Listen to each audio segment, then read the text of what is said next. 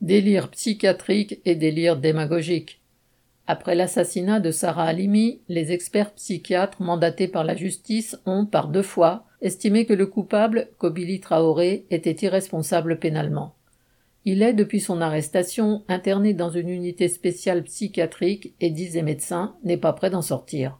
Le tribunal a suivi l'avis des experts, éteignant l'action pénale et déclenchant un tollé médiatique, politique et surtout intéressé. La droite dans son ensemble, gouvernement compris, hurle au laxisme judiciaire, tant l'occasion lui semble belle. Ce malade mental au nom étranger, bourré de cannabis, proférant des insanités antisémites, souffrant depuis plusieurs jours de délire de persécution, a assassiné sa voisine, une femme juive de 65 ans, dans des circonstances particulièrement horribles, persuadée qu'elle était le diable.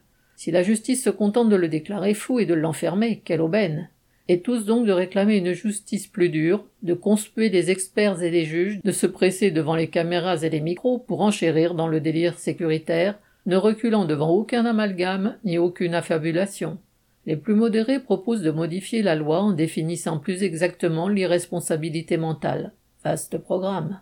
D'autres dissertent sur les dangers plus ou moins grands du cannabis sur la santé mentale et les avantages de sa prohibition ou de sa dépénalisation. Les plus excités ne proposent rien, mais s'arrogent le monopole de la lutte contre l'antisémitisme en en faisant le prétexte de tous leurs préjugés. Dans une époque de réaction, alors que les malheurs individuels et collectifs se multiplient, que les préjugés de toutes sortes font florès, des médias mettent du sel sur les plaies, débattent leurs politiques, déballent leurs sales marchandises. Ce n'est pas la justice qui les intéresse, ni la douleur des proches de Sarah Halimi, ni même la révolte devant ce crime odieux, mais leur auto-promotion.